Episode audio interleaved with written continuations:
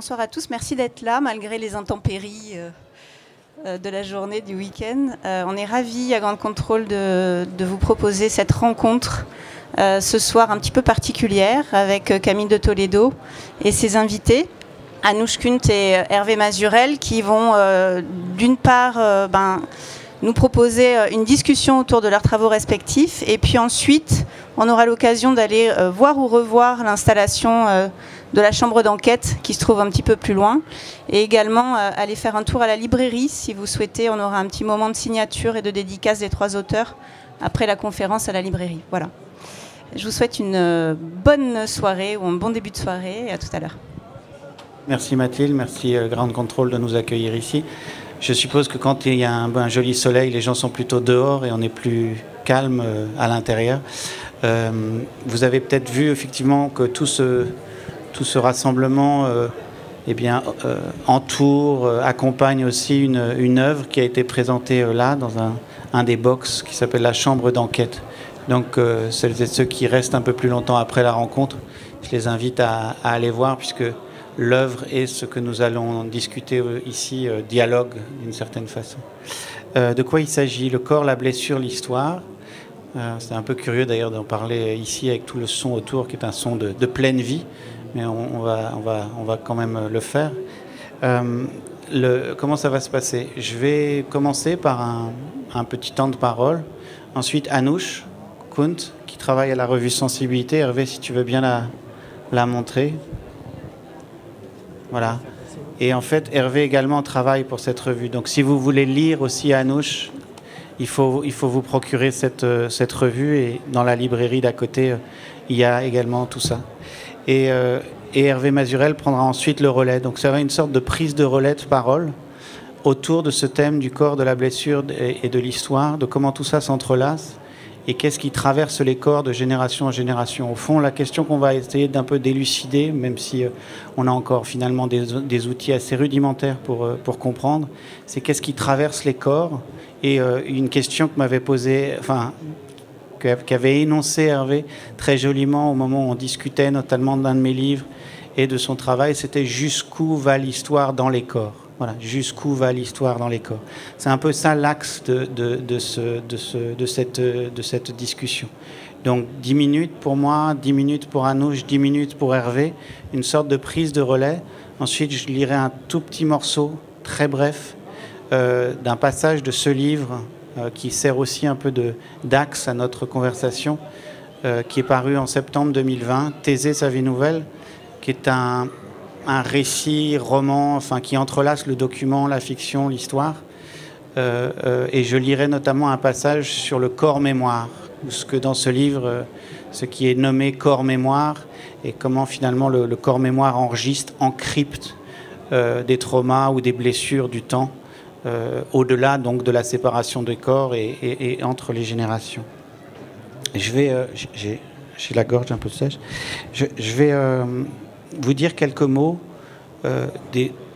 sur cette dimension du temps long, mais je voudrais d'abord en passer par l'écriture, l'archive. Il y a cette œuvre qui a été créée à Lyon grâce à des producteurs Anne-Caroline Jambeau qui est ici, Artifarti, l'école urbaine. Euh, cette œuvre qui s'appelle La Chambre d'enquête est une sorte d'écriture de l'archive. Et je suis moi écrivain, euh, majoritairement, on pourrait dire majoritairement écrivain, enfin beaucoup de mon temps et de mon énergie passe à l'écriture. J'ai une conception un peu particulière de l'écriture, qui est une écriture au, au, sens assez large. Mais le, le, fait qu'il y ait cette pièce ici pose cette question de l'écriture étendue et notamment de l'écriture d'archives. Et euh, c'est une petite méditation que je vous invite à faire sur le devenir de ce métier d'écrivain, c'est que nous avons très très peu de traces manuscrites en fait. Il y a très très peu de traces manuscrites tout simplement parce que de plus en plus on écrit avec des supports qui dématérialisent et donc la main disparaît, le corps même de l'écriture disparaît. D'une certaine façon, le corps de l'écriture disparaît, la matière disparaît. Et, donc il y a dans cette pièce, la chambre d'enquête, déjà cette sorte d'écriture de l'archive, euh, où, l'archive va servir de matériau, en fait, d'un matériel de plastique euh, d'exposition. Je dis aussi euh, que dans l'intersection entre le livre, cette version livre et cette version chambre, chambre d'enquête, en fait, comme si c'était les matériaux qui avaient servi à l'écriture de ce livre qui étaient là exposés, il y a un mouvement. Et ce mouvement, c'est celui qui passe d'une position horizontale, qui est celle que j'ai eue pendant quelques mois, quelques années, et que je continue d'avoir beaucoup, liée à une certaine blessure, et euh, où, en fait, dans le livre Thésée, sa vie nouvelle, on, retrouve un narrateur qui est parmi, en fait, euh, des photographies, des documents, euh, des restes, des, des lambeaux du temps qui ont été laissés par des morts et, c'est comme si, euh, voilà, dans le livre, le narrateur est là allongé, ne pouvant pas plus se tenir debout. Et comme si, en fait, avec la pièce, euh, j'avais réussi à la passer à la verticale. Donc, ils sont désormais exposés sous forme de canevas. Et c'est finalement ma, contribution à l'archive de l'écriture de, construire cette pièce. Donc, plutôt que ce soit simplement des restes, c'est aussi euh, un acte de création qui consiste à, sortir un certain nombre de photographies, de documents d'une dimension intime pour les rendre euh, à la lumière et euh, pour les donner dans leur euh, état brouillon, dans leur état, disons, comme saisi sur le vif d'une recherche. Et, donc cette pièce, maintenant j'en dis quelques mots, elle présente, elle porte le nom de chambre d'enquête. En anglais, ça donne Detective Room et vous êtes peut-être consommateur d'un certain nombre de fictions et de séries qui passent. J'ai beaucoup, moi, pensé à, True Detective euh, dans, la création de cette pièce. Euh, c'est ce motif dans euh, les enquêtes policières, non pas de la scène du crime, mais de la chambre des détectives. C'est-à-dire l'endroit des indices où l'on cherche à poser, en fait, à la verticale, une sorte de carte encore ou un puzzle encore en désordre, pour commencer à s'interroger sur des liens, sur ce qui relie de cause à conséquence, en fait, sur ce qui tue, sur ce qui tue et comment ça tue. Mais comme ça n'est pas, disons, euh, on n'est pas dans un, avec mon travail et, cette matière, on n'est pas du tout dans une logique, disons, de, pure fiction. Euh, et, on, est, on, interroge en tout cas cette forme du crime ou de l'enquête mais à partir d'un certain état de l'histoire, ce que l'on va voir exposé, c'est un temps long. Donc si vous allez voir les canevas, il y a trois canevas et c'est un peu une sorte de scène de crime étendue à l'échelle du XXe siècle. En fait, c'est comme si la chambre d'enquête venait présenter la scène de ce siècle où beaucoup d'entre nous sommes nés, ici présents, puisque je vois, enfin il y en a peut-être certains qui sont des millénials comme mes enfants, mais en tout cas on est un peu tous les héritiers de ce siècle-là et cette chambre, cette pièce vient présenter le siècle comme une, une, scène de crime. Comme une scène de crime, disons, à double titre, où il y a des gens qui meurent, où il y a des gens qui sont tués, où il y a des disparus, où ça disparaît, où ça tue, mais pas seulement des êtres humains, en fait.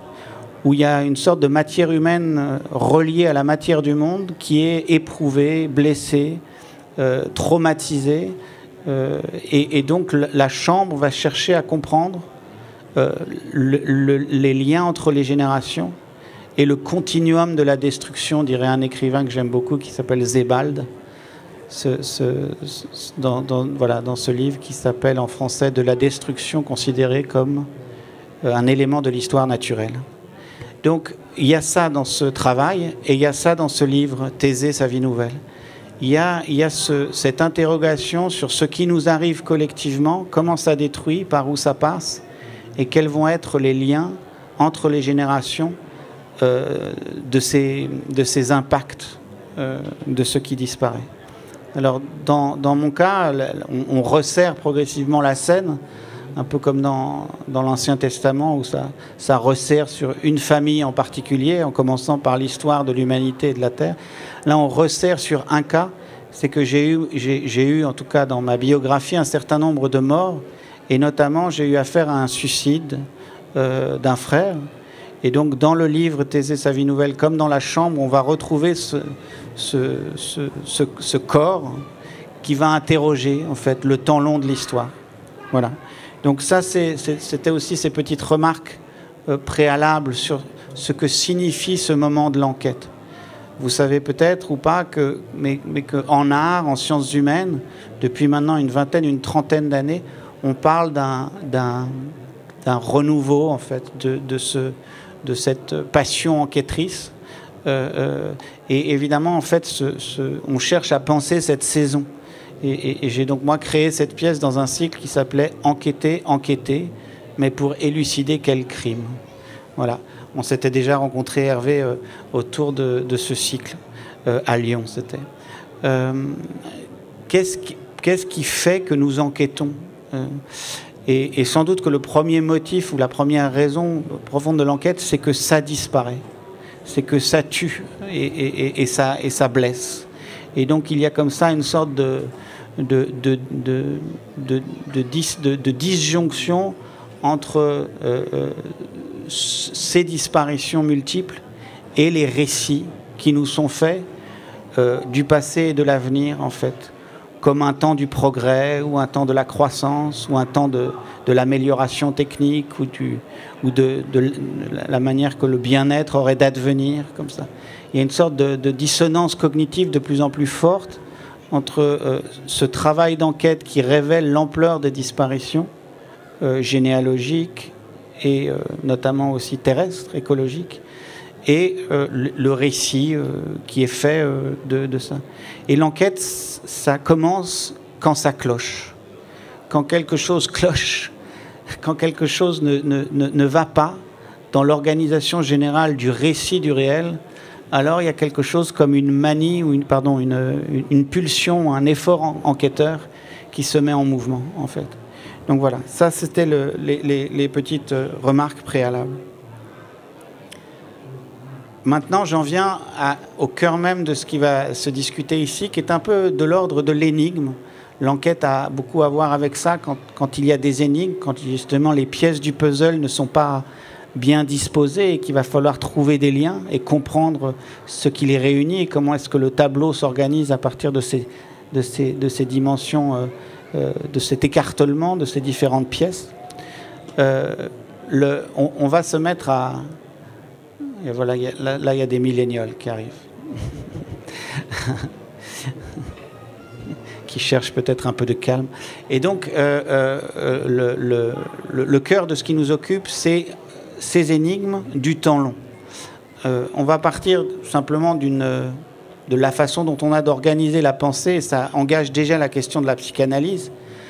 J'ai disons, cette vision un peu parfois amusé de la psychanalyse freudienne lorsqu'elle émerge, qui est de, d'entretenir ou de rapporter à l'individu cette découpe dont toute, nos, toute l'organisation de nos sociétés euh, euh, prend le relais sur l'idée qu'en fait les corps sont séparés, que les générations sont séparées et que chacun en quelque sorte aurait à traiter sa névrose ou, son dysfonctionnement euh, dans le cabinet un peu restreint de l'analyste. Euh, cette découpe en fait qui accompagne toute l'économie politique euh, libérale, y compris capitaliste, où euh, voilà les corps sont séparés et il n'y a pas de lien entre la vie et la mort en quelque sorte. Euh, et, d'ailleurs, ça, poserait aussi les questions de l'espace du rêve, enfin, euh, cette exploration magnifique de, aussi de l'importance du rêve, euh, qui serait un rêve qui serait un peu arraché au seul psychanalyste et qui serait rapporté à l'histoire, ou à la question de l'histoire, que, qu'entreprend et que mène, enfin, que, que, travaille Hervé. donc, je vais vous donner quelques éléments dans une histoire intime, personnelle, biographique que j'ai utilisée pour euh, écrire Thésée sa vie nouvelle, de, ce qui se pose, de ce qui se présente à nous comme les énigmes du temps long. Euh, j'appelle aussi ça parfois des lapsus du temps. Euh, j'ai grandi avec un, père qui était obsédé par le temps long. et, et, en fait, le temps long, c'est là où on va essayer de comprendre comment ça s'enchevêtre, comment finalement complètement en porte-à-faux par rapport à ce modèle découpé, séparé d'individus, de générations, de séparation entre la vie et la mort, comment en fait ça traverse. Voilà, comment ça traverse. Comment il y a, y a un soupçon euh, sur euh, cette découpe euh, et comment il y, a y a, y, a des signes qui rendent, qui, rendent matérielle cette présence du temps long et de l'enchevêtrement entre les générations.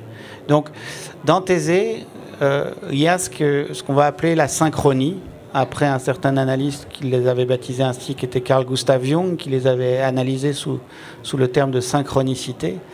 La synchronie, c'est quoi? C'est, les dates anniversaires. Donc ça, c'est déjà quelque chose comme un indice. C'est, mettons qu'un grand-père euh, meurt à une certaine date et que un, petit enfant ou une, petite fille de, de cet homme, euh, il va lui arriver quelque chose à cette date. Euh, elle va perdre sa mère ou elle va perdre son père. Ou... ce sont des échos de, de, du temps long, en fait. Les synchronies, c'est ça. Et, mais c'est aussi, en fait, on l'emploie aussi pour des événements coïncidents.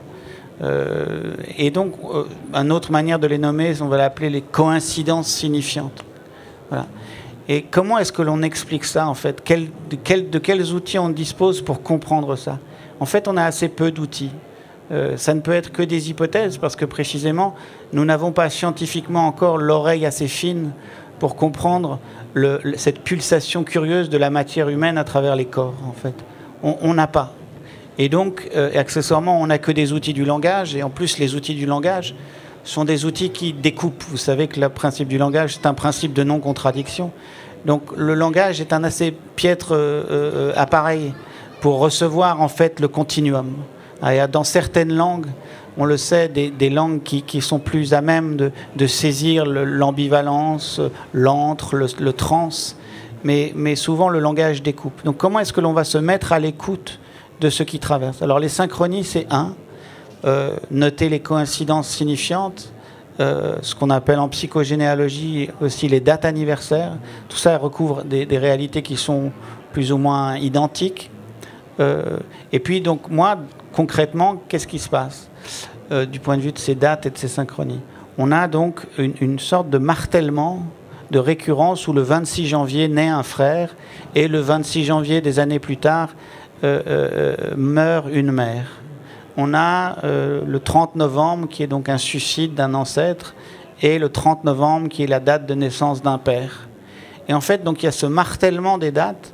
Je vais, je vais même pas toutes les nommer puisqu'il y a 26 janvier dans, ma, dans une certaine branche la naissance de jumelles. Et donc on a là une carte qui est un peu curieuse, c'est que on a ces éléments qui appellent, enfin qui font signe mais on n'a pas les éléments pour les interpréter. Et donc voilà, forcément, l'esprit enquêteur est un peu appelé par, euh, par, ces, par ces dimensions euh, traversantes. Alors je vais, je vais un peu partager avec vous quelques éléments que moi j'utilise pour essayer de comprendre ces, ces, ces, martèlements du temps long. Et puis ensuite, je passerai la parole à Anouche, euh, qui nous dira, donc, depuis ces différents textes et travaux sur euh, la survivance, la question de la survie en histoire, la question des survivants, euh, la question également que tu as travaillé sur le, génocide arménien. Euh, une historienne se, saisit ça, de ça à partir de l'archive. Mais moi, les outils que je vais utiliser pour explorer cette dimension du temps long, c'est notamment l'outil de l'archive.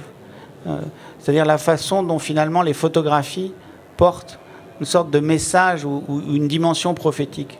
Comment en fait, ça, me fait penser à la jetée de Chris Marker, où le début du film est, en boucle l'annonce de la fin du film. Mais les, photographies, je ne sais pas si vous avez déjà fait cette expérience, Thésée dans, le livre, il ouvre des boîtes d'archives. Lorsque l'on regarde des photographies depuis l'avenir du passé, euh, il y a quelque chose dans la photographie qui est tout d'un coup chargé du temps euh, et se met à signifier des choses, comme si elles étaient en quelque sorte euh, le prophète de quelque chose qui allait advenir. Mais on ne s'en rend compte évidemment qu'une fois que le temps s'est écoulé. Au moment de prise de la photographie, on prend souvent les photographies de façon euh, assez naïve, surtout en famille. Ce sont souvent des moments heureux qui sont saisis, des moments d'un anniversaire, d'un mariage. C'est assez rare en fait que dans les archives familiales on trouve des photos des morts. Euh, ou des moments de la mort, il faut déjà qu'il y ait quelqu'un qui ait un regard autre ou à côté. Euh, il faut qu'il y ait une sophicale dans la famille pour pour qu'on s'intéresse comme ça tout d'un coup au visage euh, des gisants. Mais sinon, ce sont ces moments heureux. Et il se trouve que dans, l'ensemble de cette collecte du temps présent, il y a quelque chose qui s'arme et qui, en fait, avec le déploiement du temps, va plus tard, des années plus tard, arriver sous le regard d'un tel ou une telle euh, d'une certaine branche de la famille et va révéler aussi une certaine configuration ou certains éléments qui vont donner une lecture particulière euh, à l'histoire et notamment à l'histoire d'une mort, d'un mort, dans mon cas d'un suicide, etc. Donc ça, c'est un des outils que je vais utiliser. C'est cette sorte de vertu prophétique de l'image.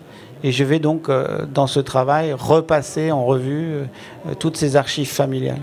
Évidemment, moi, j'aurais pas du tout voulu et souhaité le faire, mais c'est un peu le, corps qui m'a forcé euh, à le faire.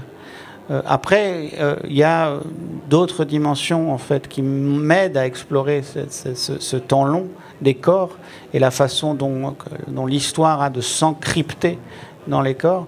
C'est tout ce qui va tourner autour des travaux sur le, les secrets, les omissions, euh, comment est-ce que l'on voit finalement qu'un secret euh, se déploie dans le temps? Comment est-ce qu'un secret de famille va produire des effets, parfois explosifs, mais des années plus tard?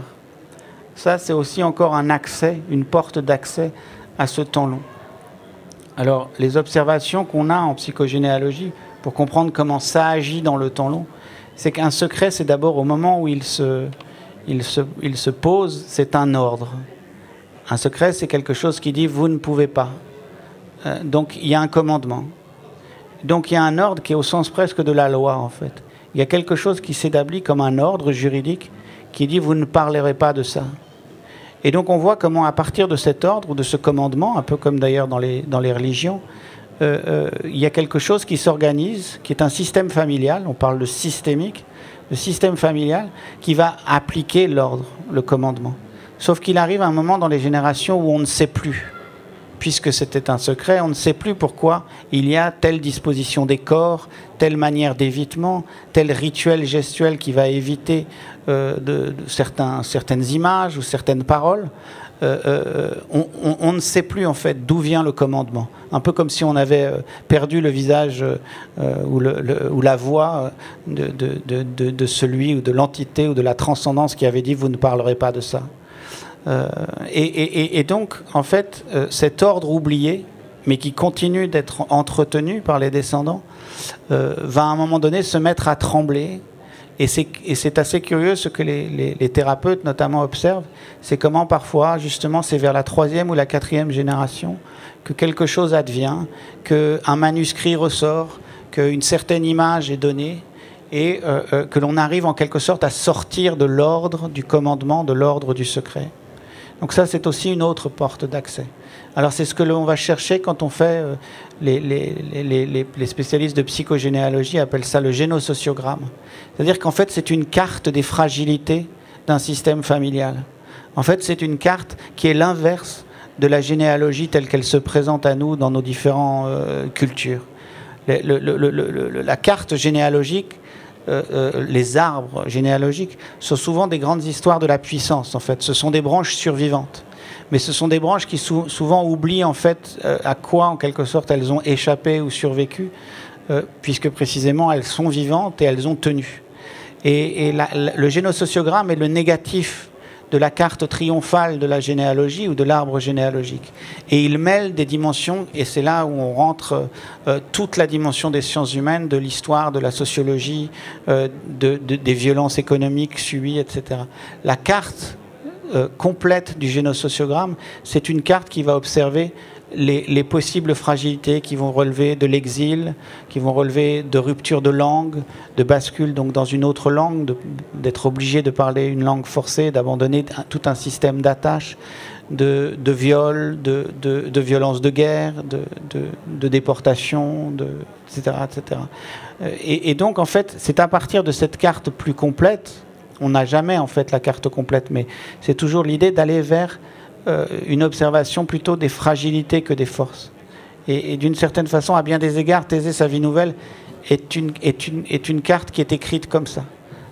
C'est un, un, livre qui, s'écrit en recherchant par l'enquête les, les, points, les points de rupture, les points de fragilité, les points d'omission qui vont euh, potentiellement expliquer euh, un suicide.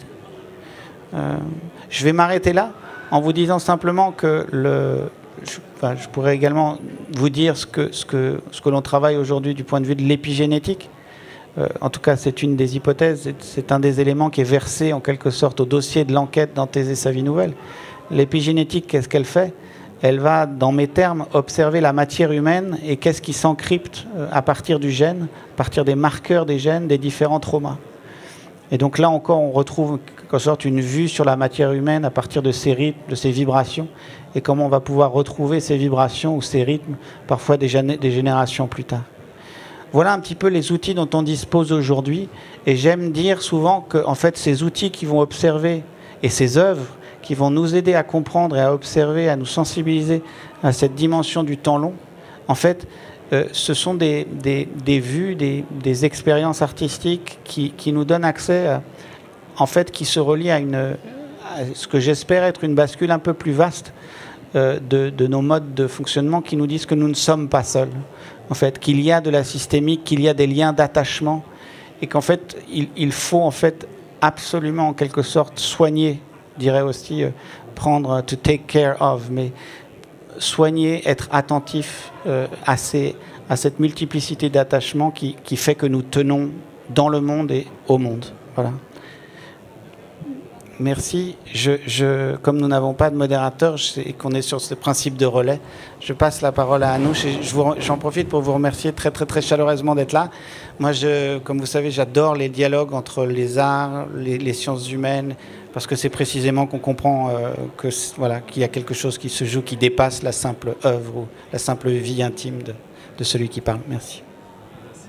Bien, bonjour. Donc il me revient de tirer euh, plusieurs fils de, ce que vient de dire euh, euh Camille de Toledo. Puis aussi, moi je m'appuie, je ne sais pas si vous avez, euh, de façon complémentaire à la, chambre d'enquête, lu Thésée, sa vie nouvelle. Euh, et j'ai attrapé euh, ces mots, notamment le passé dure longtemps. Et je vais tenter à partir de ces mots de, de, dire quelque chose effectivement à mon tour du corps et de la, et de la durée, en essayant d'articuler le corps et la durée dans, dans, une perspective donc, qui est la mienne, donc c'est une perspective historienne. Et donc en soulevant d'autres types de questions, euh, notamment le rapport euh, évidemment à, à l'archive, hein, puisque ces corps, les troubles des corps, les troubles de la psyché également, je les cherche dans l'histoire, dans le passé. À aucun moment je ne rencontre les, sujets les individus, les personnes, les familles sur lesquelles je travaille. Et donc, il faut que je m'adresse à divers matériaux et notamment euh, euh à l'archive. Et mon, champ de recherche euh, Camille l'a un petit peu dit, c'est pas tant le génocide des Arméniens que l'après-coup hein, du génocide des Arméniens, puisque d'une certaine manière, je tourne autour de, l'événement en me décalant dans le temps. Euh, soit je me déplace euh, vers, euh, vers l'avant, mais le plus souvent donc vers l'après.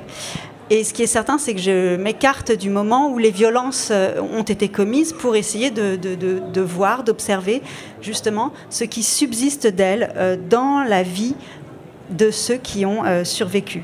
Et donc c'est depuis la, vie que j'essaye de dire quelque chose de la mort euh, de masse.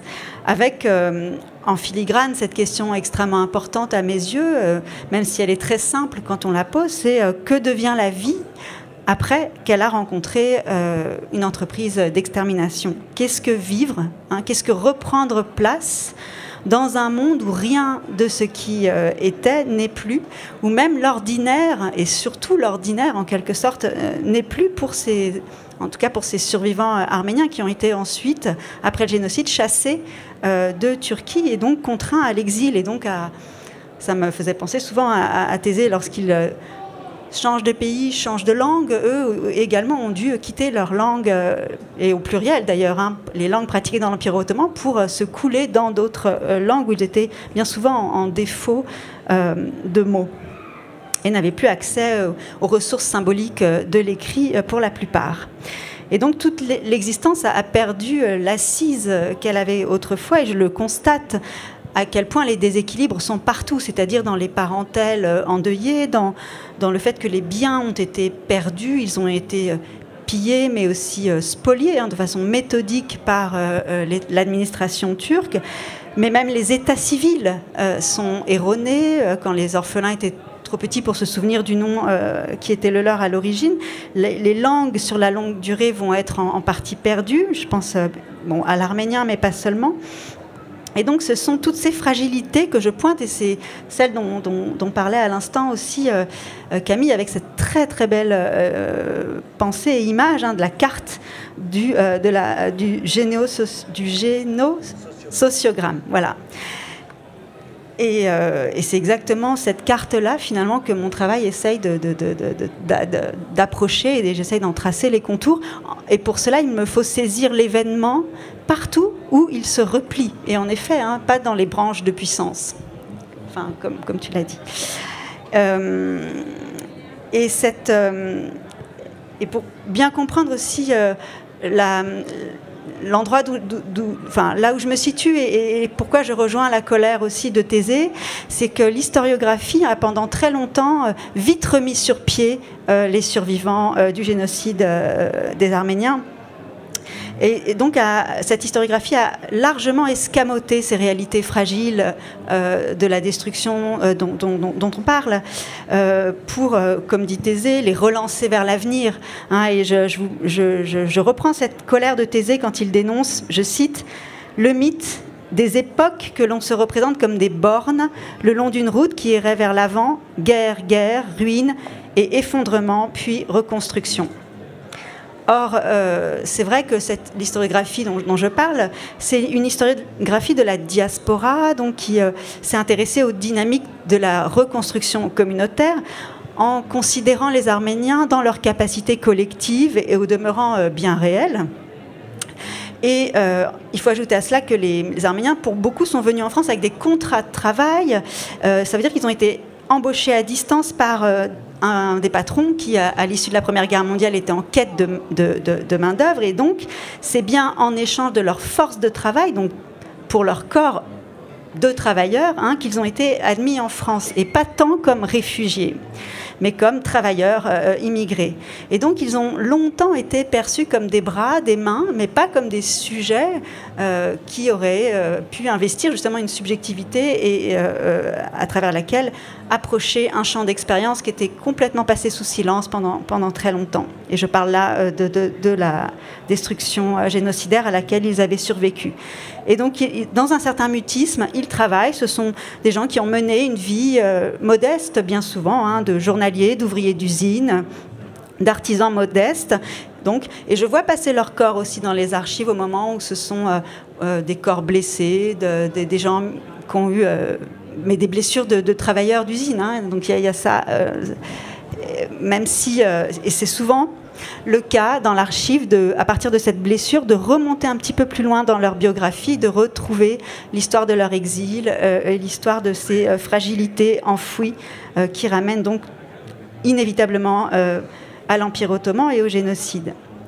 Alors, moi, je ne réfute pas euh, complètement la notion de reconstruction, même si elle me dérange et j'ai euh, une approche très critique de cette notion de reconstruction, parce que je fais le constat que des os, OS, se mêlent à ces pierres hein, qu'il a fallu retourner ailleurs dans, tous les pays de, la dispersion arménienne. Et quand je dis que des os se mêlent aux pierres, je dois, parce que c'est mon métier, parce que je dois faire ce constat en historienne. Et donc, ça veut dire qu'il faut que je cherche à quelle source m'adresser pour, pour euh, attraper ces réalités affaissées, ce qui n'est pas euh, toujours évident. Et c'est ainsi que j'ai eu euh, l'idée de consulter les archives d'établissements psychiatriques euh, dans l'entre-deux-guerres et j'ai commencé mon travail à, l'asile en, consultant les registres d'un asile qui se trouvait à, Marseille, l'asile Saint-Pierre où vivaient beaucoup d'Arméniens à, l'époque. Et ce qui m'a... donc voilà, je, passe sur les détails de, ce que j'ai du nombre de, personnes interné, euh, mais en tout cas, c'est contrairement à ce qu'on pouvait penser peut-être quand on lit l'historiographie dont je vous parlais précédemment de la reconstruction, eh bien, euh, un certain nombre d'Arméniens, euh, hommes, femmes, étaient, ont fini leur jour et pendant des décennies enfermés dans les murs de l'asile. Et de fait, ces individus-là, qui avaient un métier, hein, bien souvent, à un moment donné, ne parviennent pas à, reprendre, à reprendre pied dans la vie. Et euh, ce qui m'intéresse par rapport aux rêves ou au cauchemar qui finalement passe en silence, euh, la folie, elle, fait vraiment du bruit. C'est-à-dire qu'elle euh, elle est source de désordre public et elle est d'ailleurs combattue comme telle à l'époque. Elle euh, déborde, elle s'expose dans l'espace public et d'autres acteurs sociaux à ce moment-là s'en mêlent. Et on les voit apparaître dans, les registres d'internement forcé hein, de l'asile. Il y a le commissaire de police, il y a le médecin de ville, le préfet, et tout ce petit monde intervient. Et dès lors que le trouble euh, des corps et de la psyché convoque les institutions, il fait archive. Euh, je vois passer donc des, des, êtres euh, qui poussent des cris, qui ont des gestes incontrôlés, des hallucinations sensorielles, des paroles qui sont jugées incohérentes. Et sous l'œil des, psychiatres, eh bien, le malade formule quelque chose de son propre vécu, mais quelque chose qui, dans l'archive, est, est de l'ordre de la trace euh, d'une violence qui est impossible à contenir.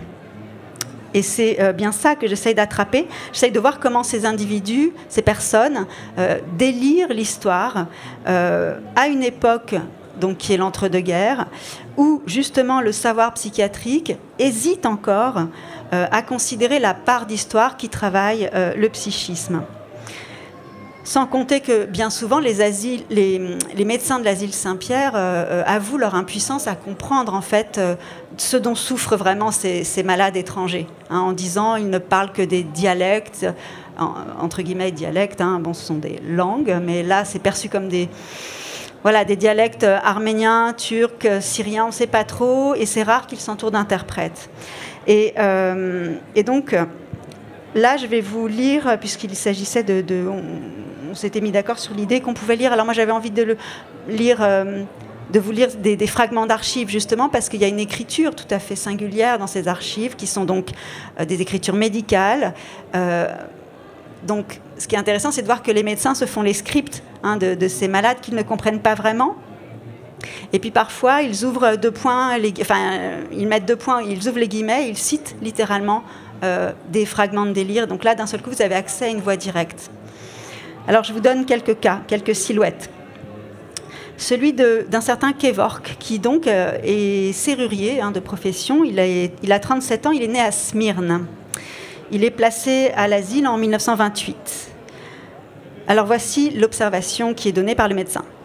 Est calme, jovial, veut récupérer les 3 400 000 francs que sa famille a perdus dans l'incendie de Smyrne en Turquie. À observer. Et donc pendant des années, il est noté chaque mois que cet homme originaire de Smyrne, et donc euh, c'est l'actuel Izmir en Turquie, et je rappelle quand même que euh, les quartiers chrétiens de, Smyrne ont été euh, totalement incendiés en 1922 hein, lors de la reprise de la ville par l'armée turque. Et donc il est dit tous les mois que cet ancien smyrniote porte continuellement sur le visage une sorte de casque défensif contre ces troubles sensoriels. Hein. Vous allez voir des, hallucinations sensorielles qui lui font euh, se fabriquer des, casques euh, qui, euh, du coup, changent sa physionomie corporelle. Hein. Donc c'est très visuel et je vous lis là encore ces notations médicales. Et casqué contre ses voix à nouveau casqué contre ses voix et contre les odeurs perçues. Porte un casque anti-hallucinatoire. Porte un double casque préservatif des voix et des poisons. Porte un masque actuellement sur la bouche. S'obture les narines. Toujours casqué. Oreilles, nez, bouche. Porte un casque en papier. Port de casque défensif. Porte de nouveau un casque prébucal. Porte de nouveau des préservatifs à gaz. Et ceci pendant des mois, pendant des années. Alors, la lecture des registres me donne justement l'impression euh, d'entrevoir des silhouettes à travers euh, les brumes du temps. Et c'est justement. Alors, moi, ce n'est pas les silhouettes de ceux qui, des générations suivantes. Moi, ce qui m'intéressait, c'était vraiment de retrouver cette première génération, c'est la génération 1, celle qui sort vraiment de, de la tourmente du génocide. Et. Euh, la silhouette d'une femme évanouie également, que m'a beaucoup marqué. Cette femme, très jeune femme, a été euh, plongée trois jours pendant une sorte de, dans un état proche du coma. C'est une orpheline arménienne, donc, et mm, en juin 1927, elle est internée d'office, elle aussi.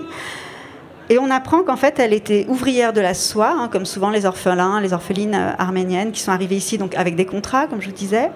Et brusquement, nous dit-on, elle s'est mise à déambuler sans but dans la ville où elle se trouvait, à la sortie de l'usine. Hein, c'est intéressant, juste après sa journée de travail, justement.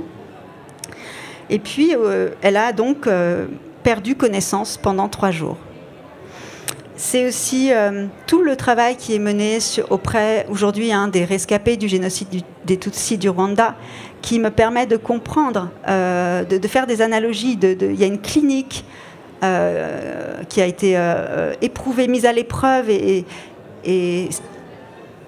vraiment, comment dire, qui s'est solidifiée autour de, ce qui se passe aujourd'hui au Rwanda lors des, des crises traumatiques que vivent notamment lors des commémorations du génocide, les survivants euh, Tutsis.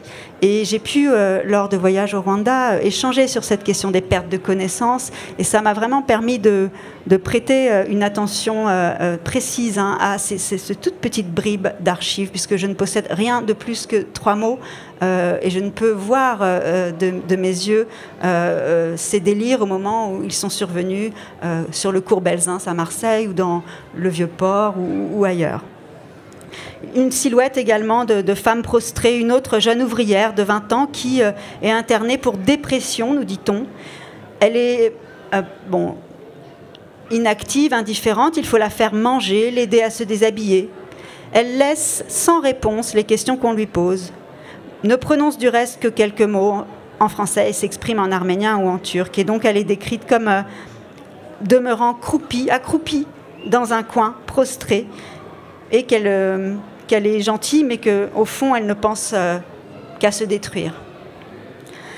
Alors voilà euh, ce que je voulais vous faire entendre, parce que euh, ce qui me frappe, c'est que ces crises qu'on dirait aujourd'hui traumatiques, mais à l'époque, il n'y a pas de terme pour ça, surviennent dans un quotidien aux apparences apaisées, hein, comme si. Ce sont des gens qui ont dû euh, se marier. Souvent, les orphelins ont été euh, poussés par les institutions à se marier entre eux et à former très vite des familles. Ils ont un travail et au fond, ils ont donc des enfants. Hein. et euh, leur existence est ponctuée de séjours plus ou moins longs. alors pour certains, il hein, ne faut pas généraliser évidemment, mais si je ne m'étais pas adressée à ces archives, je ne les aurais jamais vues passer, j'aurais jamais pu percevoir au-delà des données sociales, euh, la réalité de ces, troubles, de ces désordres, de ces souffrances. Euh, et c'est euh, évidemment des éléments importants pour... ça jette un trouble, si vous voulez, sur cette historiographie de la réussite des, trajectoires arméniennes en diaspora. Est-ce que peut-être que je garde pour la suite quelque chose de très important également, et là je rejoins votre la réflexion sur le temps long, le temps un peu plus long, euh, c'est le second temps de la mort. C'est-à-dire que j'arrive aussi à voir comment, euh, après que les massacres se sont arrêtés, euh, eh bien, ceux qui ont survécu sur le moment meurent plus tard, à Marseille par exemple, ou, en Grèce. Ou, donc je ne sais pas si, j'en dis quelque chose tout de suite, ou si tu as envie. Alors, j'ai été frappée de... Vous voyez comment les choses ne sont il faut aller les chercher. Hein. L'archive, elle dit pas, elle dit jamais les choses clairement. Enfin, sinon, il nous suffirait de les recopier. Or, on ne peut pas. Euh, nos livres ne sont pas des juxtapositions d'archives. Alors voilà comment, euh, toujours dans ces registres, euh, à Marseille, dans les années 30, je vois des Arméniennes mourir. Elles ont absolument tous les âges et elles meurent de paralysie générale qu'on appelle aussi la méningoencéphalite. Et hum, les psychiatres constatent donc euh, l'évolution démentielle de cette maladie, mais ils n'en explicitent jamais l'origine bactérienne. Donc, du coup, je me suis un petit peu renseignée sur ce que pouvait être cette méningoencéphalite, comment ça arrivait dans la vie des femmes qui avaient entre 30, enfin des âges assez variés quand même. J'étais assez surprise de ça, par exemple. Et ces symptômes donc correspondent, d'après mes recherches, au stade ultime de la syphilis. Euh, et donc, comme elles meurent toutes à peu près au même moment, ça veut dire que si c'est le stade ultime, par déduction, euh, je peux repérer que leur infection initiale a eu lieu pendant le génocide où, les femmes euh, arméniennes ont très largement ou souvent été violées sans que ce soit l'objet de recherche comme ça le serait aujourd'hui. Enfin, c'est quelque chose qui est resté à la fois connu et tabou. Et, euh, et ces Arméniennes qui ont été donc violées, euh, contaminées, comme d'ailleurs le mentionnaient des rapports médicaux hein, qui ont été établis juste après-guerre au Proche-Orient, hein, par la Croix-Rouge notamment, ces femmes, c'est à Marseille que je les vois mourir, si vous voulez. C'est là que, euh, à mon sens, les violences sexuelles s'accomplissent dans ces morts lentes, comme sont mortes euh, du sida euh, les femmes Tutsi. Voilà, donc ça c'était euh, frappant pour moi de, documenter tout ça, mais donc en historienne et en observant donc que donc en historienne, ça veut dire tributaire d'une archive qui est faite par les médecins qui, eux, bon, euh, voient les choses autrement. Donc c'est très important pour moi de considérer leur regard également. Ces médecins ne se penchent pas particulièrement sur le parcours biographique de, de, l'interné. Et puis ils tournent autour de, de, la violence politique et de ses effets subjectifs.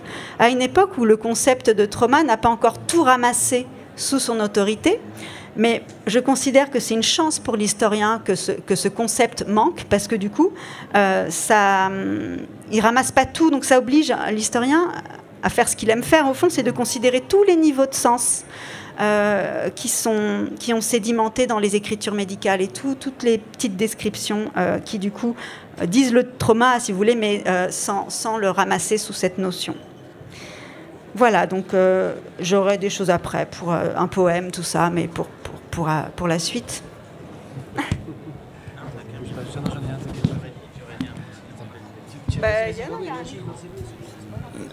Non, je, je, reprends simplement de, aussi de, pour faire le lien à partir des histoires, mais c'est vrai que je, travaille moi de, autour de Thésée et en fait dans le sillon de la mort d'un père, de mon père, à cette, à cette idée assez folle d'un temps très très long de l'histoire où beaucoup de choses qui sont survenues dans mon histoire familiale sont l'écho euh, de l'expulsion des Juifs d'Espagne. Et donc ça remonte très très loin. Mais c'est comme cette sorte de hantise ou d'envoûtement ou de, cassure dans l'histoire européenne. Alors vous connaissez peut-être, mais c'est on est au XVe siècle, 1492 étant la date qui est donnée en exergue, mais en fait c'est un très très long chemin qui consiste à dire à des populations qui habitaient l'Espagne depuis des générations, en fait vous ne pouvez plus vivre là, sauf si vous vous convertissez de force au catholicisme. Et, donc il y a cet acte de conversion avec des, expulsions des départs qui va donner des fausses conversions ou des conversions qui n'auront pas l'adhésion de cœur, qui sont des conversions maranes, euh, avec, euh, encore on me, le racontait récemment, euh, des, symptômes dans les générations qu'on suivi, de, des symptômes qu'on observe à Bordeaux ou dans d'autres villes où, les maranes ont été pour retrouver refuge, qui sont des, symptômes de, là encore qu'on ne qualifiait pas en fait. Les mots n'étaient pas là, tu disais, il n'y avait pas de, trauma.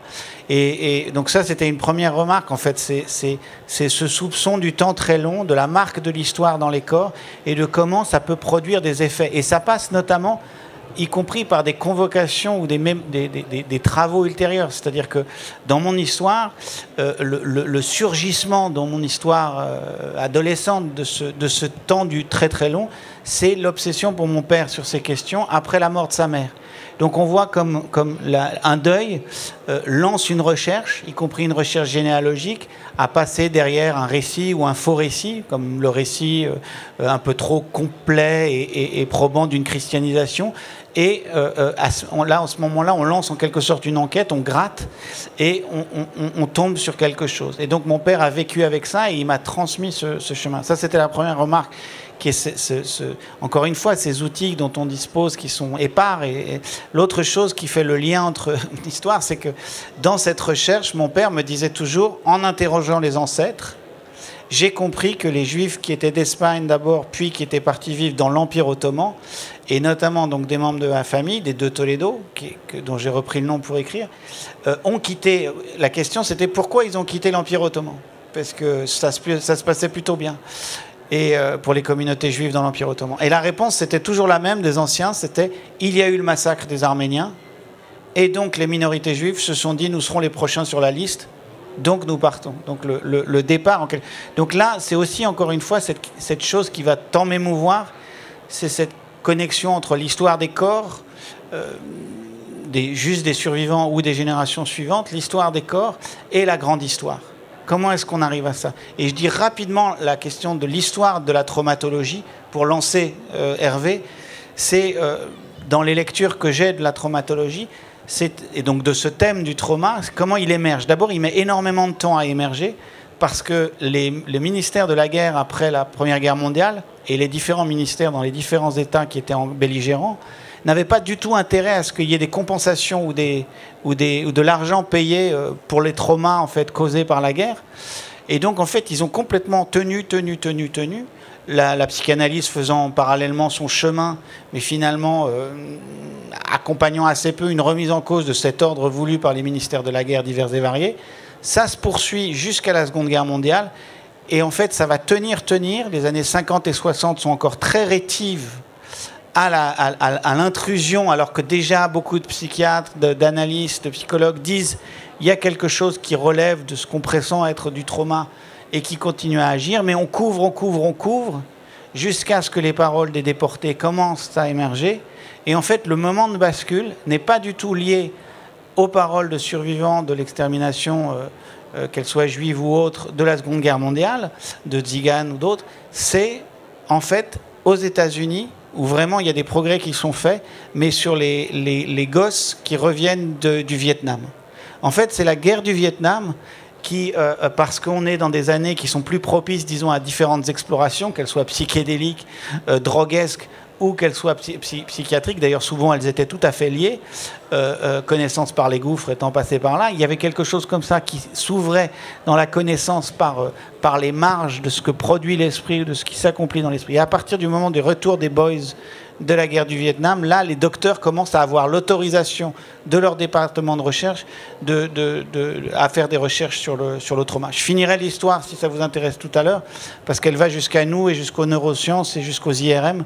Mais je voulais euh, vraiment, euh, et je suis très heureux encore une fois, Hervé, on a déjà eu un dialogue, mais avec Anouche, c'est merveilleux, parce qu'on a, on a trois voix différentes sur ces questions. Tu viens de faire paraître, si tu veux bien le montrer, un livre euh, considérable, non seulement par son envergure, mais le temps de recherche, le temps d'écriture et son volume, puisque vous voyez, c'est quand même une belle somme.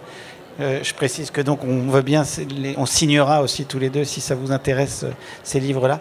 Mais donc l'inconscient ou l'oubli de l'histoire sur les rapports entre analyse et histoire. Et je te laisse la parole. Bonsoir à tous. merci beaucoup Camille. Je suis vraiment heureux que tu aies réussi à nous réunir tous les trois parce que, comme ça s'entend, hein, depuis la littérature, depuis l'histoire, depuis les frontières aussi de la littérature et l'histoire, on partage vraiment un ensemble de, questionnements, d'attention. Euh, euh, et aussi quelque chose qui a à voir avec ce dont tu parlais tout à l'heure, l'enquête. Hein, il y a une matrice commune, c'est l'enquête. Euh, et, j'étais très frappé aussi parce que à nous, je disais voilà, ce qu'elle ce qu'elle arrivait à faire et à faire dire à, l'archive, à des archives aussi, euh, ténues. Hein, aussi, euh, euh, c'est au fond ce qui, nous, ce qui nous réunit aussi, c'est une certaine manière de faire, d'arriver à faire parler du manque, du reste, de l'infime, à rendre des détails apparemment insignifiants des détails révélateurs. Hein, et c'est un geste d'ailleurs qui a beaucoup à voir avec la psychanalyse, hein, ou, avec ce que nous on appelle la micro-histoire, c'est vraiment travailler à la loupe des choses. ce, qui était fascinant chez Freud, c'est sa capacité à faire parler des lapsus, des trébuchements du langage, des mots d'esprit, euh, presque rien, mais parce que ça donne, c'est une voie d'accès, l'infime, vers les profondeurs, hein, et ça, les profondeurs psychiques notamment. Et donc je pense que là, il y a vraiment voilà, à la fois des thèmes communs et puis une manière de faire commune malgré la différence de nos disciplines. Il n'empêche que quand j'ai vu le thème, hein, euh, la blessure, le corps, l'histoire, hein, pour nous, les historiens, c'est un peu dur de se lancer comme ça, sans date, sans, sans, territoire, sans, espace. Ça m'a un peu effrayé, évidemment. Euh, et, j'ai eu la bêtise de m'y attaquer comme ça. Et j'aurais dû ramener ça à un terrain, peut-être.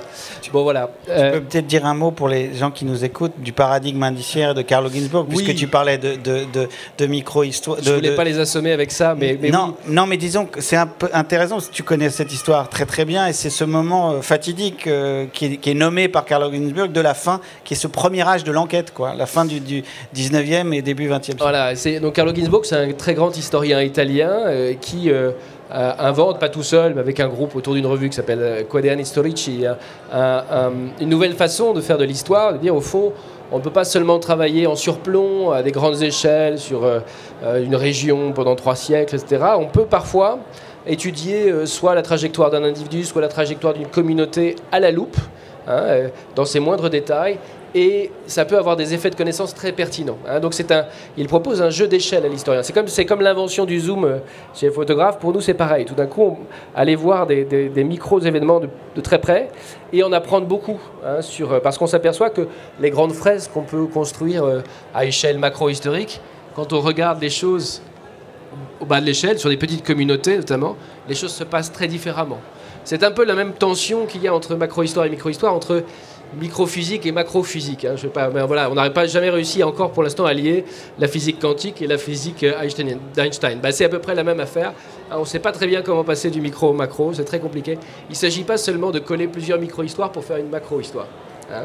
Bon bref, je ne voulais pas non plus vous en trop long, mais ce qui était intéressant justement dans, le travail de Carlo Ginzburg, dans cet article fascinant qui s'appelle Trace, Hein, c'est qu'il pointe un moment, la fin du 19e siècle, euh, où justement, euh, avec Freud, avec euh, Giovanni Morelli, qui était un historien de l'art, qui était très fort pour repérer les faux, hein, il s'intéressait justement à, pour retrouver donc ce qui était de l'ordre du faux, de la copie et de l'original.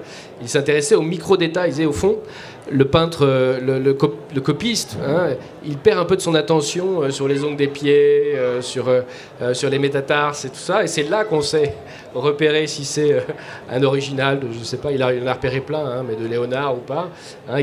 Il avait cette espèce de finesse-là. Et puis, euh, Carlo Ginzburg fait le pont entre Freud et, euh, Sherlock Holmes, hein, d'où bah, l'enquête, le détective privé, la question de faire parler l'infime, faire parler les détails. Donc c'est un historien qui m'a marqué, comme beaucoup, je sais pas du tout, euh, mais la micro-histoire et les liens entre la micro-histoire et la psychanalyse m'intéressent particulièrement. alors je disais oui tout à l'heure, ces, trois thèmes, c'est un peu impressionnant et en même temps, je n'ai pas le droit de me défiler parce que ce sont aussi des thèmes que je travaille comme vous, euh, mais je, vais les prendre à l'envers. Hein. si vous voulez bien, l'histoire, le corps, la blessure. Euh, je vais faire le chemin inverse parce que c'est comme ça que cette question s'est offerte à moi. D'abord, bah, j'ai eu, pas mal de, difficultés à m'accepter comme historien. J'ai eu l'identité historienne euh, un peu honteuse pendant longtemps. Ce n'était pas une discipline pour laquelle j'avais le, plus d'appétence, mais j'avais engagé mes études en histoire jusqu'à ce moment où je découvre euh, tout simplement, comme beaucoup, en lisant Michel Foucault, que le corps avait une histoire, hein, qu'il était doté d'une historicité. C'était en lisant Surveiller et punir, euh, un livre de 1975.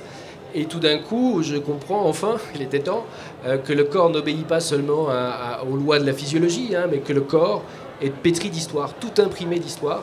Hein. Michel Foucault raconte notamment dans Surveiller et punir comment euh, nos corps ont été disciplinés, hein, toute une histoire longue de la disciplinarisation des corps, euh, à travers tout un tas d'institutions. Hein. D'abord, la matrice, c'est la caserne militaire, hein, mais euh, avec ses règlements, ses exercices, son drill, ses entraînements. mais comment ce modèle-là, ensuite, se déplace dans les prisons, dans les hôpitaux, dans les ateliers, les usines, évidemment des choses de manière un peu différente, dans les écoles, dans les lycées, bref, il s'intéresse à la production des corps dociles et assujettis, hein, et à ce moment de la modernité où on, cherche à produire des corps efficaces. Donc le corps est tout imprimé d'histoire, ça c'est la première, euh, première chose. Et puis après j'ai filé euh, la question euh, en m'intéressant toujours aussi à ce que, ce que les autres sciences sociales pouvaient proposer. Marcel Mauss en particulier, un grand anthropologue hein, qui s'est intéressé aux techniques du corps, à la variété culturelle des techniques du corps, où il montre que des choses aussi simples que nos positions de sommeil, on a l'impression qu'elles ne sont pas apprises, qu'elles sont innées, il montre qu'elles sont acquises. La marche, euh, les techniques de la nage, euh, les techniques de l'obstétrique, voilà, comment notre corps est façonné hein, par notre environnement social et culturel. Je suis allé aussi dans d'autres recoins, euh, comme l'histoire de l'art, avec Abi Warburg, qui un très grand historien de l'art qui est contemporain de Freud et qui a montré que nos, que nos gestuels, hein, nos gestuels pouvaient avoir une histoire de très longue durée notamment euh, nos gestes émotifs, hein, mais pas seulement nos gestes quotidiens euh, de, de, salutation, de, prise de congé, mais aussi nos gestes de deuil, nos gestes de lamentation, avaient souvent une très très longue histoire, une histoire pluriséculaire, presque immémoriale en quelque sorte. Hein, il montrait, il s'intéressait notamment à la façon dont, euh, dans la, la, chez les Napolitains, il avait fait une enquête à Naples, hein, il retrouvait des gestuels qui, venait de l'Antiquité gréco-romaine, un peu déformé bien sûr, mais il voyait affleurer au fond hein, toute une culture antique au présent, hein, des passés très anciens qu'il était capable de reconnaître. Parce que nos gestes, et nos gestes émotifs notamment, se transmettent hein, durant nos socialisations de génération en génération. Et ça m'a ouvert tout le chemin de l'histoire. Euh, bah, là, je reconstruis un peu parce que c'est pas passé tout à fait comme ça, évidemment. J'ai erré beaucoup entre tout ça, hein, mais euh, voilà, l'histoire, euh, une histoire silencieuse, une histoire souterraine, une histoire de très longue durée, hein, qui nous rassemble tous les tous. Cette histoire longue, voilà, secrète, invisible, mais qui nous travaille finalement de manière, qui nous travaille obscurément. Suite à ça, je me suis intéressé en, rencontrant Alain Corbin au corps sensible, au corps des perceptions sensorielles, au corps des émotions, des affects, si vous voulez, au sens générique du terme. Hein, l'histoire des. Donc, on, a, on pratique, toi aussi, de manière, même si tu un, toi, as un champ de recherche plus large. Mais on travaille dans une revue qui s'appelle Sensibilité et qui vient donc au départ d'un héritage d'un certain nombre d'historiens, Alain Corbin, euh, Arlette Farge, euh, Georges Vigarello et d'autres, hein, qui essayent de retrouver finalement l'évolution des façons de sentir et de ressentir à travers le temps Hein, l'histoire, de nos émotions, hein, de nos cultures affectives, comment elles se transforment euh, historiquement. Et c'est ainsi que euh, Alain Corbin disait voilà, il faut essayer de repérer. Les historiens savent mal repérer historiquement les déplacements, enfin la manière dont, se reconfigure chaque fois le rechercher, le refuser, le, tolérable et l'intolérable, le supportable et l'insupportable. Hein, comment tout cela se transforme à travers le temps. Et là, ça, m'a mis ça m'a, je me suis beaucoup intéressé à la question des seuils de tolérance, à l'évolution, la transformation des seuils de tolérance collectifs. Évidemment, ils sont toujours singuliers après, hein, on n'a pas tous les mêmes évidemment, mais ils sont travaillés aussi par une histoire collective. Seuil de tolérance à la violence notamment, hein, l'évolution des seuils de tolérance à la violence. Pour prendre un exemple, euh, Alain Corbin et d'autres avec lui hein, se sont intéressés à l'histoire de l'évolution du supplice et de la mise à mort, à l'évolution du châtiment finalement. Et euh, comment est-on passé des supplices en place de grève, façon la, scène qui ouvre Surveiller et punir, qui est euh, atroce, absolument atroce, qui est le, supplice du régicide d'Amiens en 1757, hein, écartelé euh, devant des, milliers de personnes pendant plusieurs heures durant, hein, par quatre chevaux. Comment pouvait-on soutenir un tel spectacle et comment pouvait-on le rechercher hein? Et comment, dans la, seconde partie du XVIIIe siècle, les foules vont commencer à prendre parti pour les suppliciés et prendre les bourreaux euh, en haine, hein, et comment beaucoup de gens ne vont plus supporter ces scènes, hein, ces scènes euh, euh, d'horreur. Il y a un seuil de tolérance qui se déplace. La guillotine survient dans, ce, dans cette évolution-là. Au départ, la guillotine, elle est inventée pour justement que la mise à mort soit plus rapide et supposément sans douleur. bon, il se passe ce qui se passe pendant la terreur, mais cette histoire longue, ensuite on voit la, la, guillotine quitter la place de grève, Hein, la guillotine est repoussée aux portes de Paris. Hein. Petit à petit, la guillotine quitte l'espace public pour l'exécution se passe dans l'enceinte des prisons. Hein. De moins en moins de monde y est présent. Et, puis, sur cette histoire longue, on arrive à, l'abolition de la peine de mort. il y a une histoire des sensibilités collectives au spectacle du sang, de la souffrance de trucs qui est celle-là. Hein, on pourrait prendre l'histoire du massacre aussi, comment est-on passé de massacre à son guerre de religion, ou même encore au moment de la terreur, des massacres qui pouvaient s'opérer euh, dans la liesse collective. Hein, euh, euh, et, voilà, beaucoup de, je pense à, si ça vous intéresse, Denis Crouzet qui a travaillé sur les massacres de la, des guerres de religion, Jérémy Foa, ou, pour le 19e siècle. Comment, au 19e siècle, le massacre, ce massacre-là, ce massacre archaïque, ancien en quelque sorte, même si j'aime pas le mot archaïque, dans la liesse, hein, où on porte des têtes au bout d'une pique, hein, où certains font collection des morceaux de corps, comment toutes ces pratiques disparaissent en l'espace de 40 ou 50 ans au début du 19e siècle. Hein. Le massacre devient un massacre sérialisé, militarisé, avec des armes à feu. On, ne découpe plus les corps, on ne porte plus les têtes au bout d'une pique, on, on efface, c'est très intéressant, on efface les traces dès les lendemains, hein, pendant les massacres au moment des grandes révolutions du 19e siècle, il y en a eu beaucoup. Je pense notamment au, février 48, juin 48, 1851. Euh, qu'est-ce qui se passe? Qu'est-ce que c'est -ce que, cette histoire-là? Hein, Cette histoire euh, de, de l'évolution des seuils du supportable et du tolérable à travers le temps. Et c'est comme ça que j'en viens aussi à un moment à la question de la blessure. Hein, la blessure, je m'y suis intéressé, euh, je me suis un peu intéressé à la blessure corporelle. Il y a un débat chez les historiens des sensibilités pour savoir est-ce que, au fond, nous sommes à travers le temps, il n'y a pas d'historicité de la douleur, des seuils de douleur. Est-ce que euh, un accouchement au XIVe siècle ou au XIXe siècle, au fond, produit la même douleur, la même, douleur corporelle? Alain Corbin lui dit oh, il se passe quelque chose de, très important au 19e siècle, l'invention des trois les analgésiques, les antalgiques, et j'en oublie l'anesthésie. Hein, il se perd une pacification de la chaîne chirurgicale hein, qui, nous, qui nous a rendu plus douillets à la, douleur. Douleur corporelle, mais on peut aussi écrire une histoire de la, de la, des seuils de, souffrance psychique. Et là aussi, il y a des gros débats. savoir, les psychiatres militaires hein, ont, découvert, tu raconterais un peu l'histoire du trauma, les psychiatres militaires ont commencé à comprendre un peu mieux la question des névroses de guerre pendant la guerre de 14-18, hein, mais il n'y avait pas vraiment les instruments, etc. La psychanalyse va s'y intéresser avec Ferenczi, avec Freud, avec Abraham. Euh, mais petit à petit, on va, on va comprendre que ce n'est pas seulement des histoires neurologiques, ce qu'on appelait autrefois l'obusite, hein, l'obus qui, hein, mais, des souffrances psychiques au long cours qui peuvent se révéler après le retour des soldats chez eux. c'est une très longue histoire. Et le seuil décisif, tu l'as dit tout à l'heure, c'est vraiment la guerre du Vietnam. Et, là, on passe, on passe vraiment un cap. Et nous, quand on est historien, on n'a pas envie de rabattre les instruments. On ne peut pas, parce qu'on ne peut pas rabattre les instruments de la psychiatrie militaire ou de la psychanalyse trop loin dans le temps, sans commettre des anachronismes. Et ce que tu disais, la, catégorie de trauma n'a pas encore tout, euh, tout, attrapé. Et donc on est obligé de faire, on voit bien qu'il y a des choses très similaires. Hein. C'est-à-dire que les, les, formes de, destruction, de déstructuration de la personnalité hein, des combattants sur le champ de bataille, on voit bien qu'il y a des choses qu'on reconnaît. Et ce, qui euh, ce que la notion de trauma dans la psychiatrie française apporte, à mon avis, par rapport à la notion de, syndrome post-traumatique américaine, hein, c'est qu'elle fait davantage attention à la question de l'effraction, de la scène de l'effraction. Euh, on, s'aperçoit souvent qu'à l'origine d'un trauma, même si ben, je le mettrai entre guillemets pour il y a une agression sensorielle de très, de très, grande, euh, violence, ou des agressions sensorielles. Un spectacle visuel, hein, euh, un corps, un corps ouvert, hein, ou même parfois c'est des spectacles d'animaux, notamment pendant la Grande Guerre, ça passe souvent par les chevaux. Je ne peux pas y, insister longtemps, mais un spectacle visuel particulièrement effractif, mais ça passe aussi par l'odorat. Hein, l'odeur des corps en putréfaction, ça passe parfois par une effraction de type sonore. Hein. Beaucoup de gens seront traumatisés par les tirs d'artillerie pendant la Première Guerre mondiale. Hein. Bref, une agression sensorielle de très, haute intensité hein, qui fait effraction dans l'enceinte psychique, ici du soldat, puisque je parle des soldats, crée une émotion choc, une émotion paroxystique. Très souvent, un refoulement euh, immédiat de la scène originelle qui fait retour, parfois très vite, parfois des années après.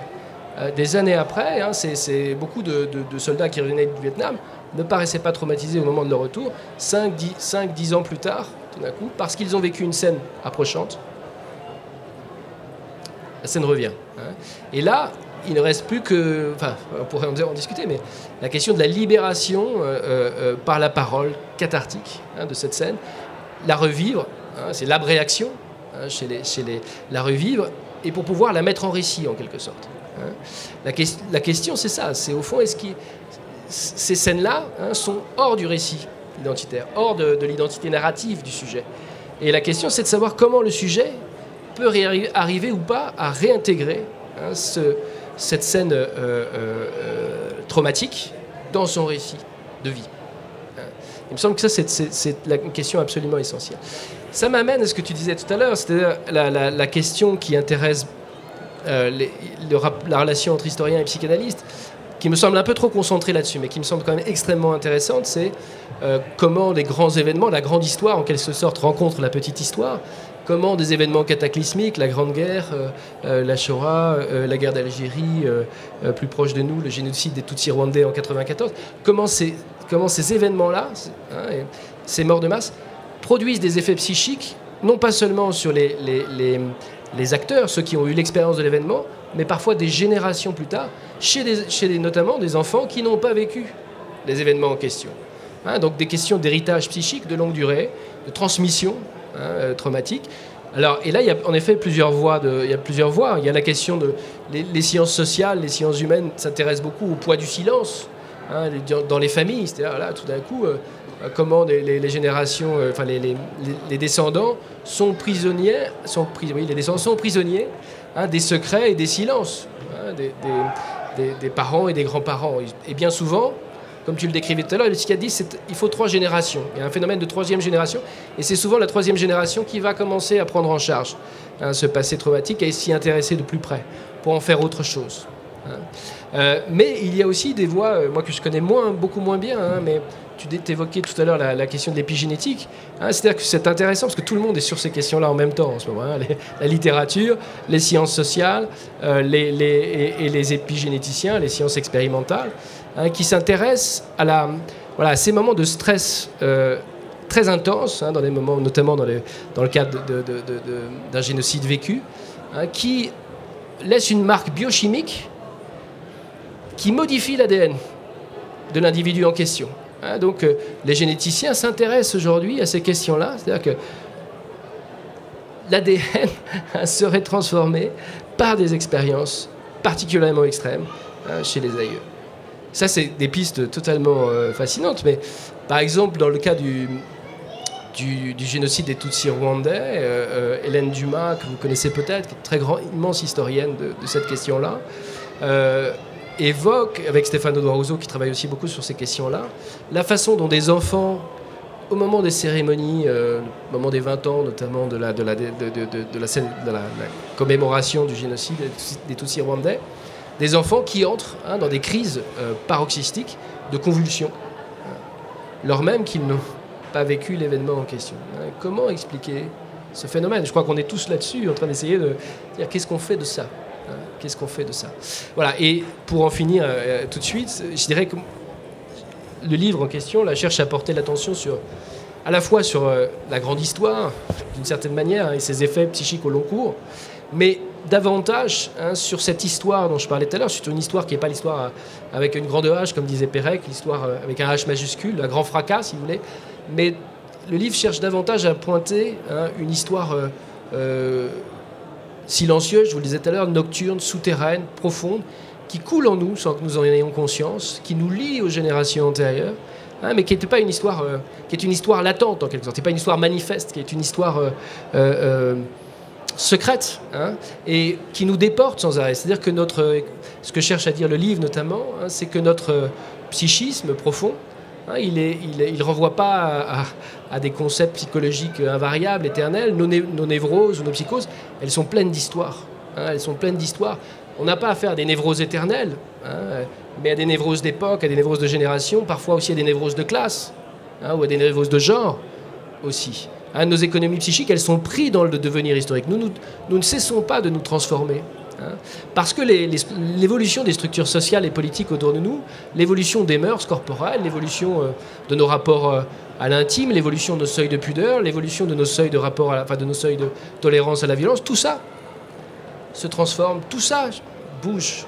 Et nous sommes pris nous-mêmes hein, dans, ce mouvement historique profond et permanent. Hein. Et c'est pourquoi on ne peut pas, à mon sens, Hein, faire de, l'inconscient un invariant qui renverrait toujours en quelque sorte hein, aux, mêmes, scènes, hein, et notamment à l'Oedipe. on est pris dans un devenir permanent qui fait que les analystes, les psychanalystes ou les psychologues, les psychothérapeutes, ils font face aujourd'hui à des, à, des, conflits psychiques, à des, à, des, à des névroses qui ne sont pas celles du temps de Freud ou d'Abraham ou de Ferenczi. Euh, nous présentons euh, voilà, des, des, névroses différentes, notamment des névroses narcissiques, Hein, les pathologies narcissiques étant euh, aujourd'hui les plus importantes hein, dans nos sociétés. Voilà ce que je voulais dire un peu, de manière un peu désordonnée. J'en suis désolé, mais voilà. C'était magnifique, merci beaucoup. Merci beaucoup moi, il me vient plein de plein plein d'envie de, de, de, réagir, de prolonger, mais on avait on avait organisé les choses pour qu'il y ait une sorte de petit de petit temps. En fait, après, pour pas vous prendre trop de votre temps précieux et merci d'être là avec nous. Euh, donc là, ce que je fais, c'est que je faisais une pause. Si vous avez, vous, euh, envie de formuler des questions pendant cette pause de lecture, moi, je vais lire un petit passage qui concerne là ce, corps mémoire euh, et ce temps des blessures. Et puis, si, si voilà, s'il ne vous vient pas de questions, on se permettra à nous de faire des petits, des petits retours, de, prolonger, de réagir. À nous, tu me diras aussi si tu as envie de, revenir sur ce, que tu as entendu d'Hervé. Voilà, moi, il m'est venu plein, plein, plein d'images et de choses, mais voilà. Euh, donc je vous lis ces pages euh, donc 150 euh, et 151, 152, c'est très court. Et maintenant son corps l'oblige à rouvrir les fenêtres du temps, à suivre les signes qui se hissent du cœur, des poumons, de la moelle épinière, à interroger le pouls qui lui bat les temps, le plexus et le diaphragme noués en lui au point de l'étouffer. Que c'est ce corps qu'il ne sait pas? Est-ce cette mémoire, cette très longue mémoire celle qui est comme le lit des rivières et n'a besoin d'autre mot, d'aucun mot. Il s'entraîne à sonder ce corps mémoire en écoutant ce qui en lui est compressé, et c'est pour ça qu'il apprend à méditer. Il devient de jour en jour un soldat discipliné de l'écoute, boire beaucoup, stopper toute protéine animale, marcher même si la douleur l'en empêche, s'allonger une heure le matin, l'après-midi et le soir pour faire l'expérience de cet art puissant de l'écoute. Il n'y a plus rien d'autre, une sortie d'école, de très modestes courses, un repas à préparer quand ses enfants sont là. Il ne peut plus rien porter et si on le regardait marcher entre le Dens et chez lui, on le verrait sur la pointe des pieds tel un curieux oiseau empêché. Il a mal en se levant, mal en se baissant. Certains jours, il doit demander des LED pour lasser ses chaussures. Souvent, il les enfile sans même y entrer le talon. C'est dur cette vie de Thésée à l'Est. Il faut arriver à se représenter ça. Un père déréglé que ses enfants aident quand ils habitent chez lui, qui doit apprendre à vivre avec quelques gestes, ne pas se retourner, réduire l'amplitude du mouvement, ne presque plus sortir. Il se voit tel un oblomov de malheur, et il découvre le long voyage des méditants. Il ne peut plus ni courir, ni vraiment marcher, encore moins jouer avec ses enfants. Mais il se console en explorant ce continent qu'il ne connaissait pas, qu'il découvre en méditant. Et sur cette voie, un ami thérapeute le guide. Anselme, c'est son nom, a su réunir pour ses patients les savoirs des médecines intégratives, jeune, écoute active. Thésée s'en remet à sa guidance. Pendant des heures, il voyage dans la position que les Indiens nomment Savasana, la posture du cadavre, sur le dos, les yeux fermés, les bras le long du corps, paume vers le haut. Et là, il attend parfois en pleurs, souvent en priant. Il fait sans trop y croire le pari que le corps accomplira les opérations nécessaires, ce que la science nomme l'autopoïèse. C'est la même euh, étymologie que poétique. Ça prendra du temps, lui dit Anselme, peut-être deux ou trois ans. Le plus urgent, c'est de te libérer des médicaments. Donc ça, tu arrêtes. Et crois-moi, si tu pratiques, ton corps va commencer à se mobiliser. Tu verras apparaître un corps mémoire. C'est lui, Thésée s'en souvient, qui a usé de cette expression le premier. Le corps mémoire, c'est ce que c'est le corps, ce qu'il t'amène à découvrir, et pour mieux lui expliquer, il ajoute Tu n'as qu'à penser à une falaise en haut de laquelle il y a des arbres. Imagine que ta vie, c'est la surcouche des arbres au sommet, tandis que ce qui est dans tes eaux, qui a sédimenté au fil des siècles, ce sont les roches des ancêtres, toutes celles et ceux qui t'ont précédé. C'est ça que le corps veut que tu découvres, toute cette pierre qui s'est forgée autour de l'eau, cette eau du temps qui coule en toi. C'est pour ça qu'il faut la suivre, pour se remettre à l'écoute de ce qu'elle sait. Voilà, c'est un court passage. Est-ce que vous avez des, des, envies de, de nous emmener dans certains endroits plutôt que d'autres, avant que on, y aille nous-mêmes pour encore euh, une quinzaine de minutes? C'est ce qu'on s'était dit pour pas euh, rester dans un temps. Je sais pas, on, est à combien de temps ensemble? Un peu moins d'une heure ou une heure? Alors en fait, tu posais une question, Hervé. C'est euh, justement lorsque le trauma est survenu, comment est-ce qu'on y accède? Et tu as dit très justement que c'est vrai qu'un des premiers accès, c'est de mettre en récit. Mais moi, en travaillant sur Thésée, sur le suicide, euh, j'ai beaucoup, beaucoup pensé et, cherché à, élucider, mais pour moi-même simplement, euh, ces suicides qui surviennent longtemps après le trauma. Et notamment, je pensais à différents euh, suicides qui sont, je ne sais pas, ça pourrait être Paul Celan ou, d'autres qui sont des suicides qui suivent des années plus tard. En fait, comment l'histoire et le trauma continuent d'agir comme une sorte de petite bicyclette mentale qui continue à tourner sans que la parole ait prise sur, cette, euh, sur, ce, sur ce, travail. Alors, ça me permet de, de, dire ce que, ce que, ce que l'on sait en traumatologie lorsque l'on observe. Euh, alors, comment on, procède Souvent de manière très simple, en, vous faisant rentrer dans l'IRM et euh, en, vous demandant de, revisualiser, de repasser la scène du trauma. Et on observe les mouvements dans le cerveau, en fait, les zones qui s'activent. Et les, traumatologues disons, qui ont ces, observations scientifiques, euh, ont, cette façon assez simple de traduire les résultats en disant, euh, en fait, ce que l'on aperçoit, c'est qu'il y a des zones limbiques, enfin des zones du cerveau, qui ne sont pas accessibles au langage ou sur lesquelles le langage n'a pas prise. Et souvent, il, ramasse la chose en disant, ce sont les zones du cerveau qui ont à voir avec les questions primordiales ou archaïques que sont les réflexes de survie et qui engagent la vie ou la mort. Et, ça rejoint cette, idée. Et, donc, qu'est-ce que ça fait un, cerveau euh, si profond, impacté, qui pas, euh, euh, qui n'est pas accessible par le langage ou sur lequel le langage dérape en permanence, n'arrive pas à, saisir la chose Eh bien, c'est tout simplement qu'il continue, lui, à produire et à reproduire l'image. Et souvent, dans les situations traumatiques, situations que moi j'ai connues, mais dans des circonstances un peu, particulières qui sont liées à des lésions euh, dans la colonne vertébrale, euh, qui sont en, lien avec le système primordial et le système nerveux. Mais le, propre de la situation traumatique décrit souvent comme un état euh, de bégaiement de l'image, de répétition, d'un cycle infernal où on n'arrive pas jamais à sortir de, de, de, de, la situation que, voilà, ou qui va être rappelé à nous sous forme de, crise, euh, d'angoisse ou, autre. Et, donc, euh, euh, le, la, question que vont se poser celles et ceux qui ont à, à, à traiter de ça, à essayer d'aider des, des, personnes qui, qui ont subi des traumas, c'est mais quelle voie puisque le langage, puisque la talking cure, la, cure de parole, en fait, n'a pas prise. Alors pour en revenir au suicidé, c'est souvent comme ça que j'arrivais moi à comprendre la chose. C'est tout simplement que euh, la mise en récit n'a pas prise. Qu'en fait le, cerveau reste absolument seul et dans son solipsisme euh, euh, répète en fait au-delà de toute parole. Si bien qu'il arrive un moment où cette, petite bicyclette, la seule manière de la faire taire, c'est d'en finir. Alors, ça, c'est une, des, choses que j'ai pu un peu approcher. Mais ce qui nous met sur la voie, c'est justement le moment où la psychanalyse se désisole et comprend qu'elle ne peut plus, en fait, euh, être seule avec la parole ou isoler le sujet avec la parole qu'elle a besoin en fait de la systémique familiale, c'est-à-dire de convoquer les morts. Donc là, je pourrais vous parler longuement de, des expériences de constellation, mais pour le dire bref, la constellation, c'est une convocation par corps interstitiel, par représentation, par représentant euh, d'un grand nombre d'acteurs, qui peuvent être d'ailleurs des acteurs non humains, euh, une maison, une chose, euh, une entité, la vérité, la mort, mais aussi le père, la mère, euh, les ancêtres, etc., etc. On va convoquer celles et ceux qui tiennent, qui, tiennent des clés, qui ont des clés pour la résolution du, nœud qui est à, traiter.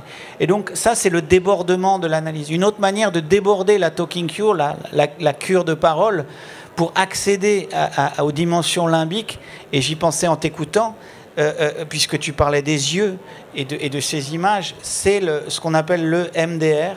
Et de mémoire, je, vous dis la signification Eye Motion Desensibilization, euh, EMDR, euh, re, re, re, reconfiguration ou quelque chose comme ça. Une reconfiguration par les yeux de, de, ces, de ces... Alors comment ça, comment ça fonctionne en fait? On s'est posé la question pourquoi le MDR, de manière très pragmatique, euh, euh, euh, fonctionne dans certains cas. Je rappelle ici que beaucoup des survivants du Bataclan sont passés entre les mains, en tout cas d'une des, thérapeutes de MDR que moi j'ai consulté.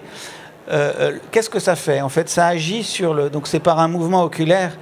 Et, l'explication finalement assez très matérielle, très concrète que l'on a du caractère fonctionnel de cette thérapie sur les traumas qui ne sont pas accessibles par la parole, c'est que les nerfs optiques sont euh, euh, en fait de tout le système sensoriel, les nerfs qui sont le plus près et branchés directement sur le système limbique. En fait, d'ailleurs, c'est assez, c'est assez compréhensible d'un point de vue anthropologique, c'est que les yeux, c'est ce qui nous aide à, à, anticiper ou à voir le danger arriver. Donc, ça engage immédiatement la question de la vie et de la mort. Il faut qu'il y ait des réflexes très très rapides à partir des yeux. Et en l'occurrence, ils sont, en tout cas dans le système biologique humain, branchés sur des zones très très profondes du cerveau.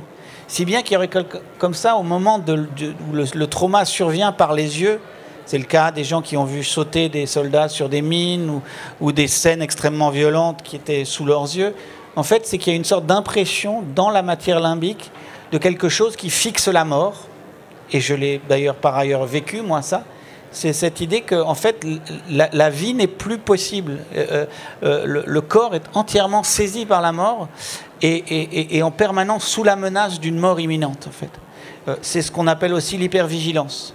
c'est qu'on reste dans un système d'alerte permanent qui ne, qui, ne, qui, qui ne convient pas en fait à la vie en société, puisque en fait on est tout le temps comme en situation d'opération euh, susceptible d'être face ou, devant ou dans, un, ou dans un danger de mort. Donc ça, le MDR, c'est ce qui permet un peu de déborder euh, euh, l'analyse. J'ai parlé de la constellation.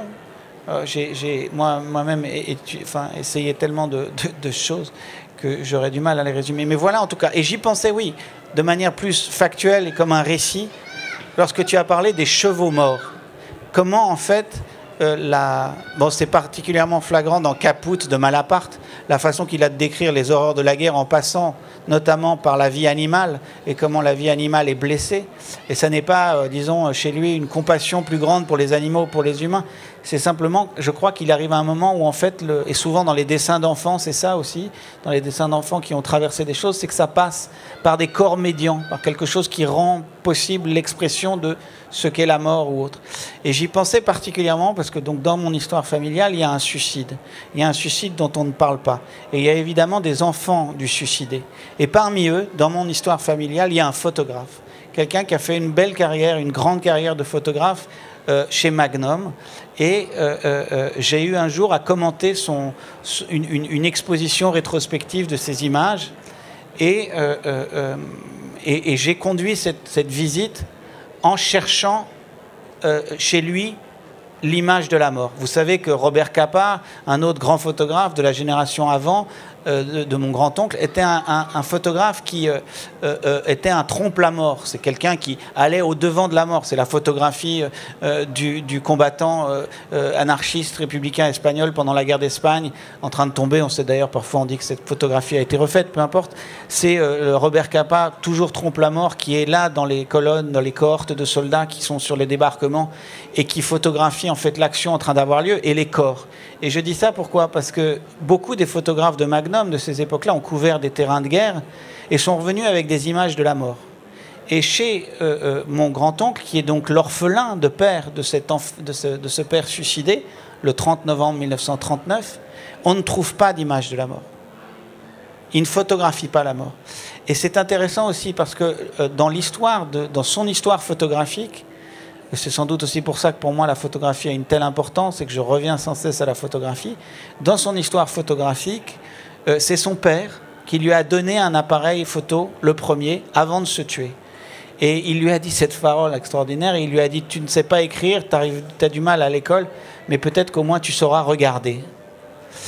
Et en fait, vous voyez le double bind dans lequel il est vis-à-vis -vis du père mort. Euh, notamment en lien avec la grande histoire et la guerre de 14. On est toujours dans ce continuum-là. C'est qu'en fait, son père lui dit Tiens, je te donne un appareil photo parce que peut-être que tu sauras faire ça, regarder. Et dès le suicide de son père, l'ensemble de ses frères et de ses sœurs lui disent Tu ne regarderas pas là. Tu ne regarderas pas là. Et donc, en fait, il y a ce, cette chose qui dédie la vie au regard, mais qui lui interdit euh, euh, de regarder la mort. Et il y a une image où on voit la mort dans, dans l'œuvre de ce photographe, euh, euh, c'est euh, un cheval.